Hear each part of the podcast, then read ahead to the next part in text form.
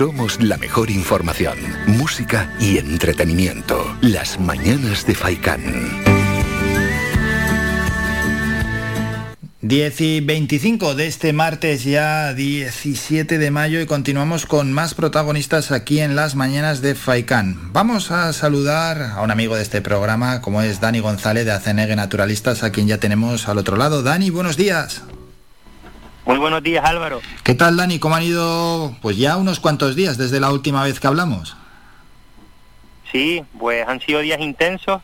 Eh, como sabes ahora estamos con el seguimiento de la población del pinzón azul y muchos días de campo, muchas horas de campo y muchos kilómetros en el campo. Así que muy contentos y avanzando con el trabajo. Vamos a hablar, por tanto, del pinzón azul.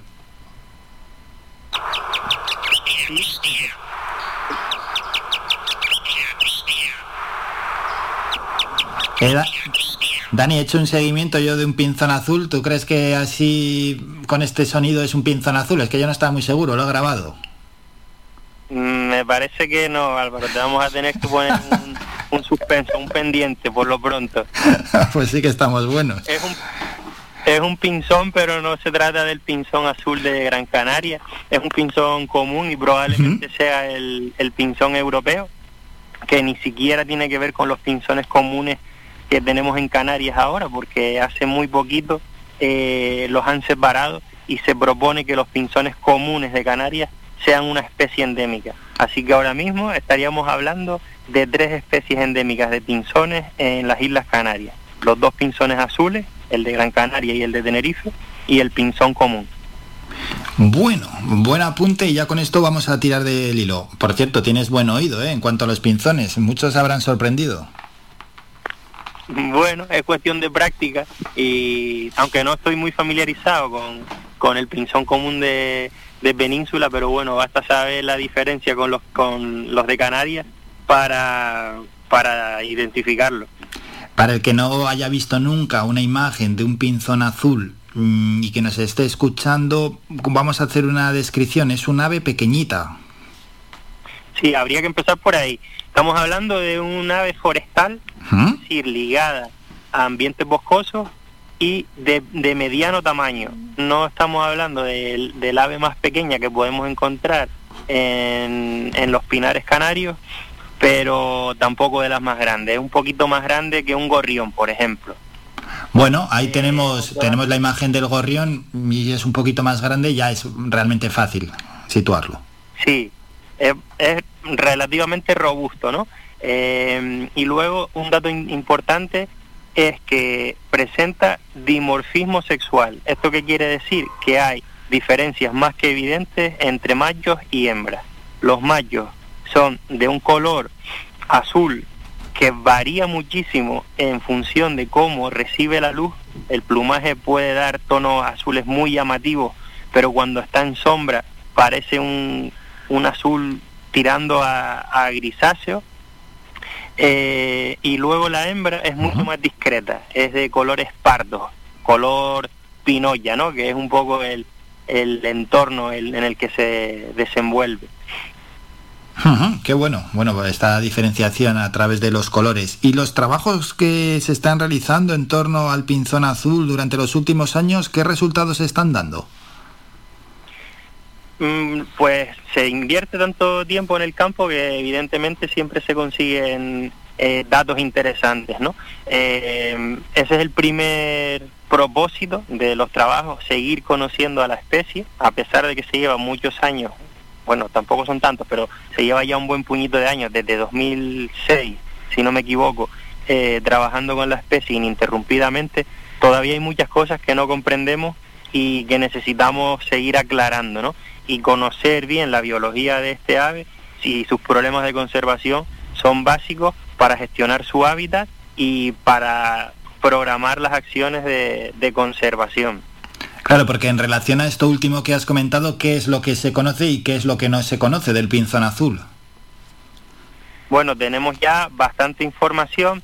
eh, podemos decir, mira, un, un dato importante que me dejé atrás cuando estaba describiendo al, al animalito es que hasta hace muy poquitos años, de 2015, los pinzones azules de Gran Canaria y de Tenerife se consideraban la misma especie. se habían diferenciado en dos subespecies, es decir, que habían pequeñas, se consideraban pequeñas diferencias entre unos pinzones y otros, pero en 2015 pasan a ser especies diferentes.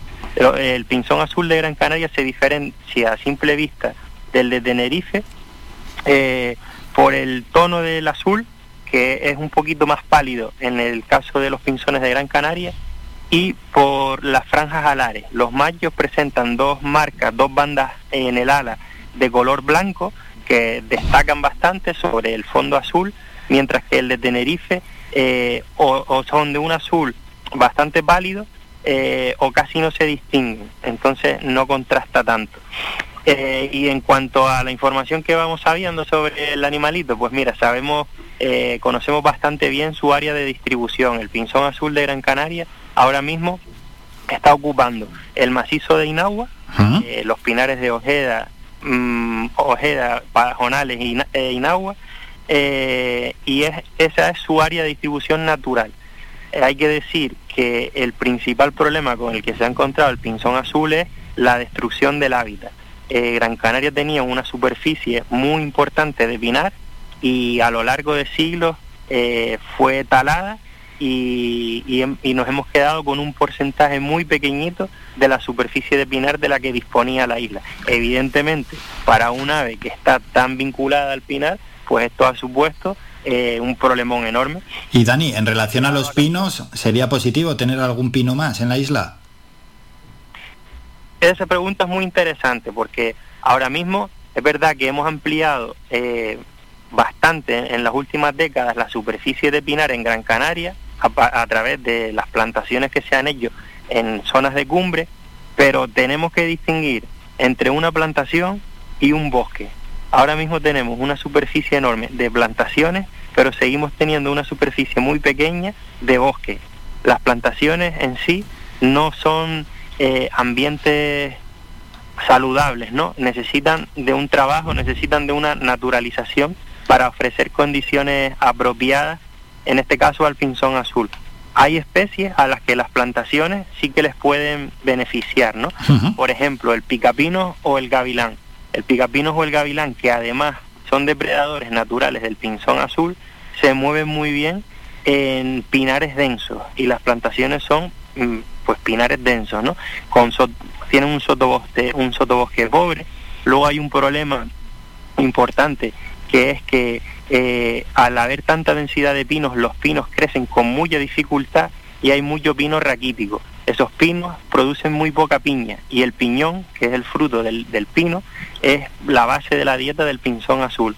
Entonces, en, una plantación, los pinzones azules, por un lado, encuentran poco piñón y por otro lado, poco invertebrado o no eh, de la forma en que los localizan en los pinares naturales, porque no hay sotobosque y los sotobosques son una fuente de alimento también enorme para los pinzones azules, los escobonales, por ejemplo, que eh, igual es la especie más importante del sotobosque en los pinares de Gran Canaria. Por tanto, no, las, las amenazas ahí están, Dani. Eh, la acción del hombre, como siempre, mm, y luego hay otras amenazas. Los incendios tiene que ser también una amenaza, clara.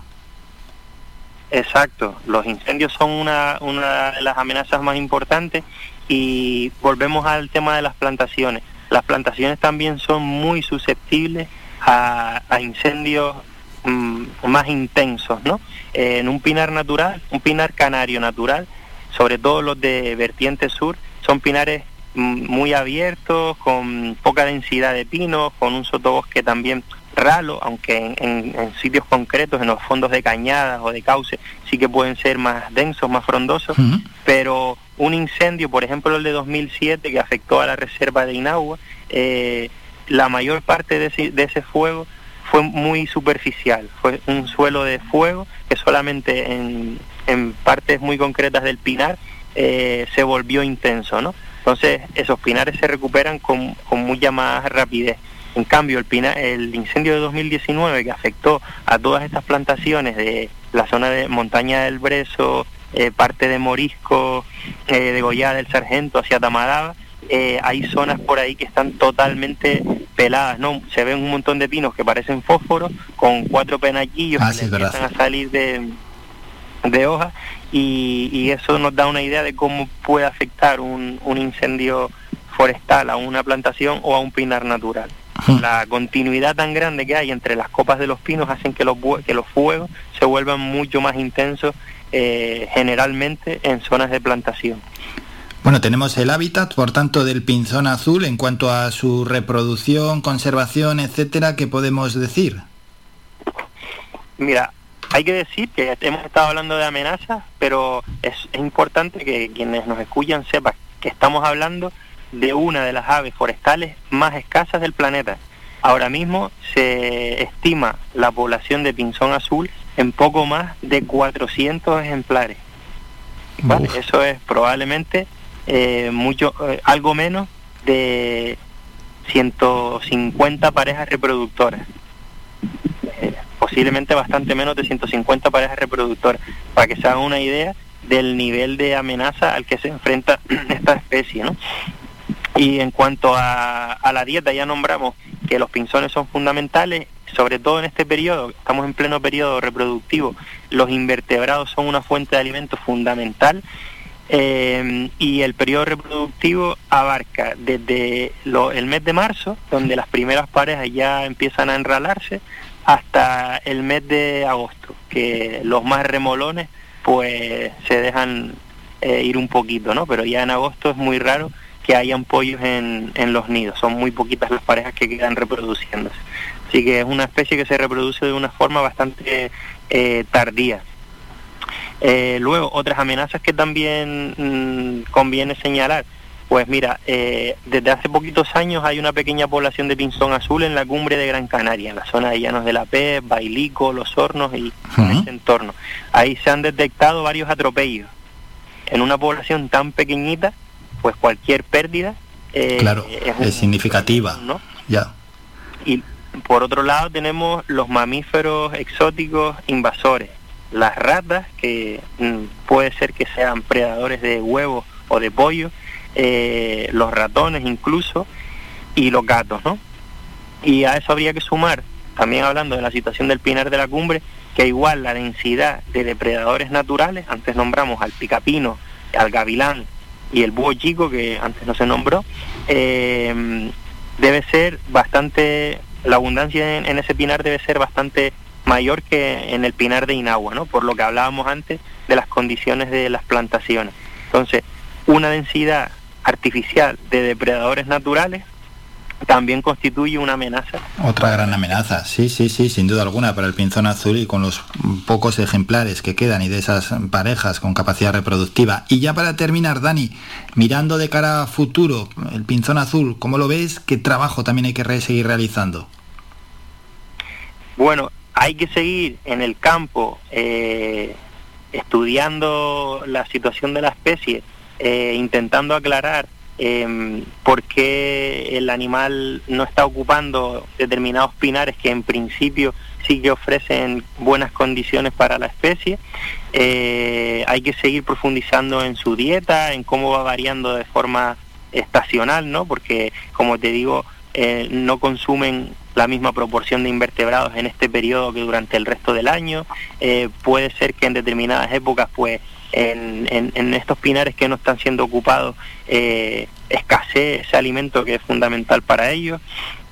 Eh, hay que seguir también profundizando sobre las amenazas y cómo está afectando cada una de las, de las amenazas a, la especie y sobre todo tenemos que hacer un esfuerzo enorme para que todo el mundo eh, en esta isla sea consciente de, de, que el pinzón azul de Gran Canaria es nuestra joya ornitológica, es la única especie de ave endémica de Gran Canaria, es decir, que solamente vive en los pinares de Gran Canaria, en ningún otro lugar del mundo. Y, además de, por ese simple hecho y el hecho de existir, eh, es muy importante porque es un indicador de la salud de nuestros bosques. Fíjate lo que hablábamos antes de las plantaciones y de los pinares naturales.